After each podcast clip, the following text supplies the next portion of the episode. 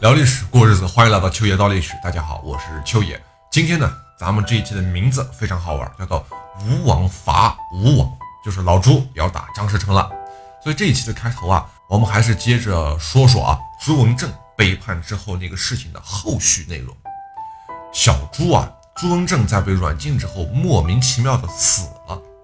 但是我们在上期节目中也说了，他的死那是不明不白的。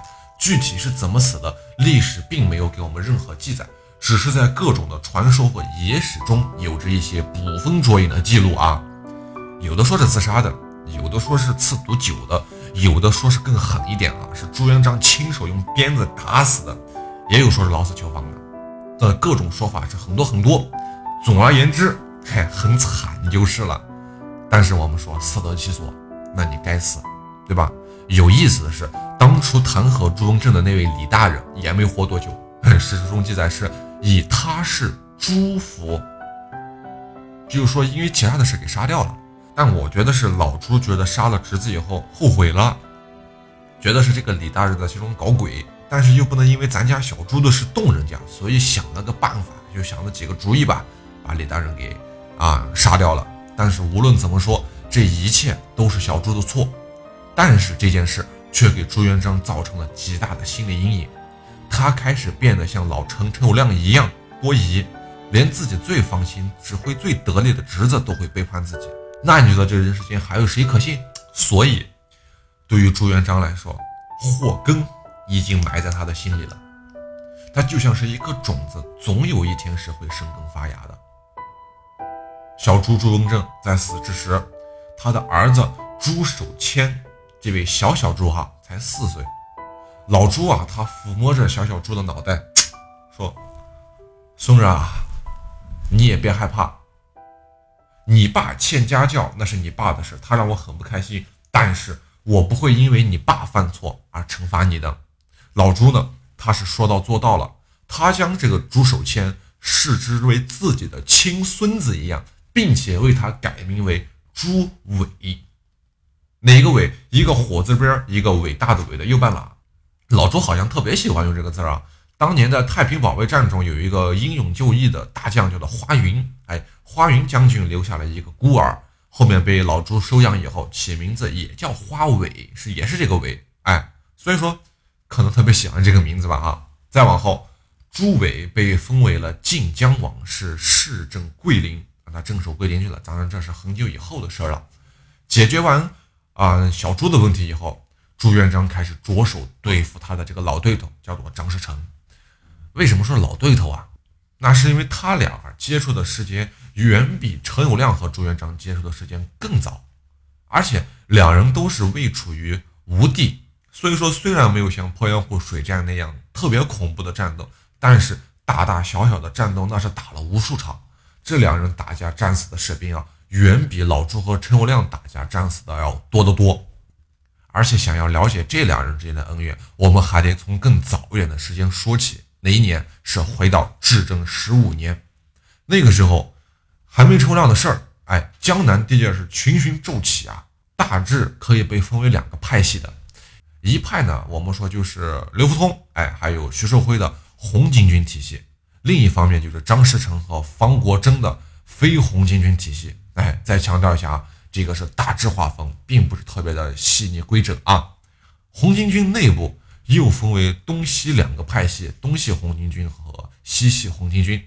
我们没有算南北锁红巾军哈，因为执政十四年他们就没了，所以这个时候不提他们，不提也罢啊。只分东西，咱们不论南北。东派名义上是以小明王韩林儿为主的，但是其实您各位都清楚啊，实际上是由刘福通掌握的。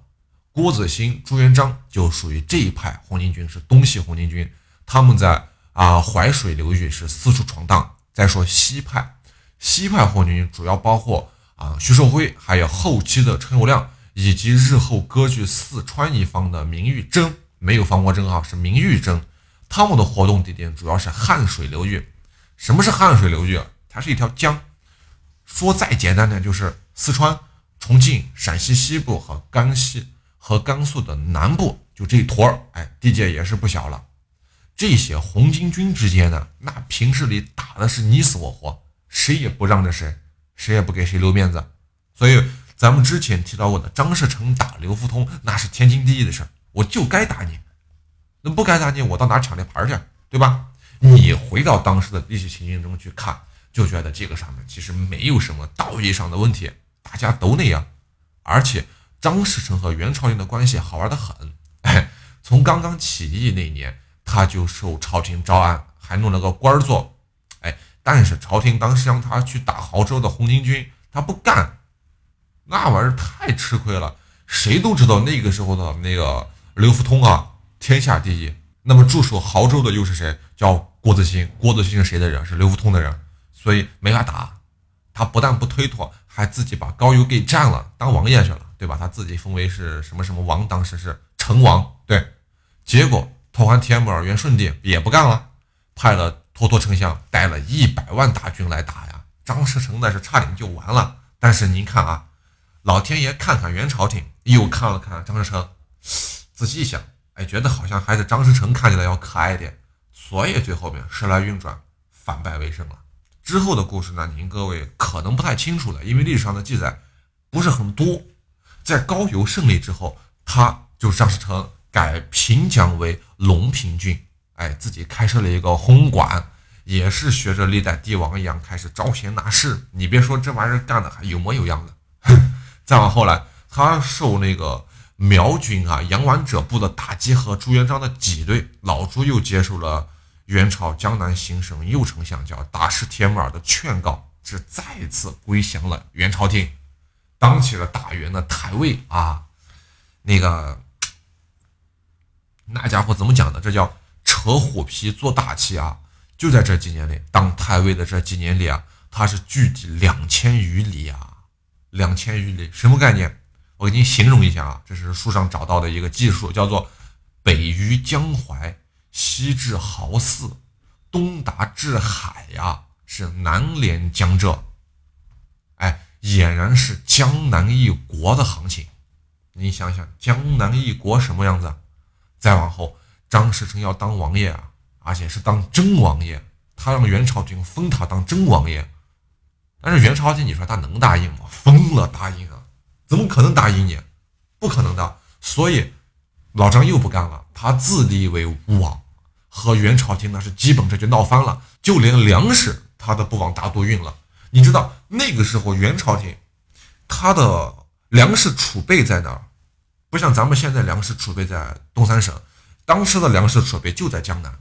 江南是谁的？鱼米之乡啊，谁的？张士诚的。张生不给你运了。那北方的最大问题是粮食不够吃，那个时候没有杂交水稻，是吧？所以说张士诚他开始自成一派了。好，话锋两头，咱们再说说朱元璋和张士诚二人的冲突。这个冲突啊，来自至正十六年，源自至正十六年，一三五六年。本来降服朱元璋的黄包军啊，这个不是黄包菜啊，不是上上海的那个黄包菜啊，这些人。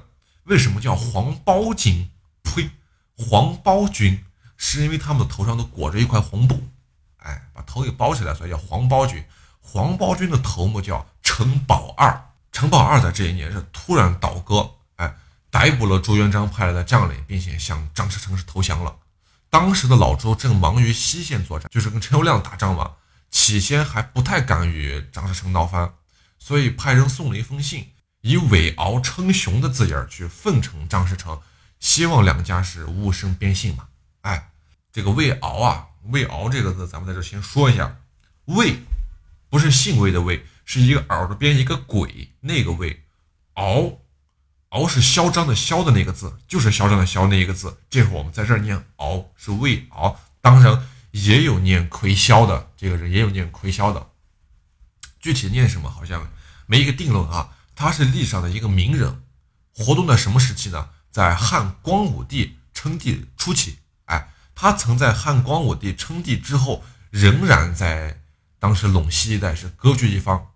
哎，这个人啊非常厉害，那是自比西伯侯啊，可以称霸天下。但是刘秀称帝以后，把他折腾的是郁郁而终啊，是，哎呀，折腾的真的是一六十三招，够呛。他临死前啊，连顿饱饭都没有。就这么一个人，那张士诚当时其实身边是有不少文人的，他自己也读书啊，所以他当然知道老朱想表达的意思了。老朱在信中啊，以这个魏敖比张士诚，那甭问呗，自己就是汉光武帝刘秀。所以说，就因为几句话，张士诚把老朱当时派来的使臣给扣押了，不肯讲和。所以说，你说这人啊，你没事干，真不能逞那些口舌之快。你要死是吧？你死不死？你占这便宜干嘛？没意思。所以打呗，那接着打呗。朱元璋派遣大将徐达是进攻常州，张成的弟弟就过来帮忙，结果没想到被徐达给俘虏了，哎，活捉了他的弟弟。这还没消停呢，不久老朱又派了一名大将，叫做华云龙。华云龙是打败了张士诚的另一个弟弟，叫做张世信。连败之下呢，张士诚也没招了，自己就这几个弟弟，那死光了可不行啊。于是就给朱元璋写信，说了什么愿意给你黄金五百两、白银三百两以及粮食二十万担左右。哎，双方要讲和。但那个时候老朱正占着便宜呢，是吧？得理不饶人啊，而且还列举了张士诚的数条大罪，说要是讨伐他，那还要对方加大筹码。结果，那你想啊，谁愿意是吧？议和是不了了之了。所以就这样围了几天，那朱元璋这一边。必定势力稍微强大一点，哎，再次夺回了常州。其实也不是朱元璋更强大一点，怎么讲呢？这个地方是张士诚这一块儿，他这会儿其实没有太多想要打仗的心思。张士诚更有钱，兵力更足，但是他不愿意打仗，这是一个心态问题。所以在这种情况下，张士诚第二次，呃，第三次接受了元朝廷的招安，哎。原因是因为他的弟弟叫张士信，在死前给他写了封信。张世信写了封信，让他接受朝廷的招安，要不然干不过朱元璋了。哎呀，我们也是感慨一声哈，这个冤家宜结是不宜解呀，是吧？两年后，也就是一三五八年的春天，这是至正的十八年，朱元璋派遣大将叫廖永安与通海、桑世荣等人再一次。大张旗鼓的去讨伐张士诚，其实这个时候你也明白什么叫讨伐，没讨伐这么一说，抢地盘去了，哎，并且派出了邓愈、李文忠、胡大海这几个人从徽州的显灵关啊攻取了张士诚的建德路，他挨着建康，哎，那么这个时候张士诚呢是休息的也挺好，军队设备也不差，就借着这个机会再次派兵是反攻常州常熟，但是命不太好，没成功。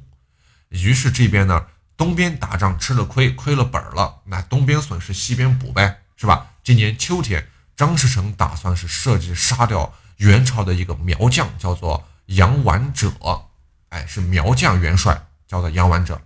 杨完者咱们前面提过一次哈，是一部苗军，原先是元朝廷为了平息江南的叛乱啊，从湖广那边招来的少数民族部队，但是这部苗军啊是。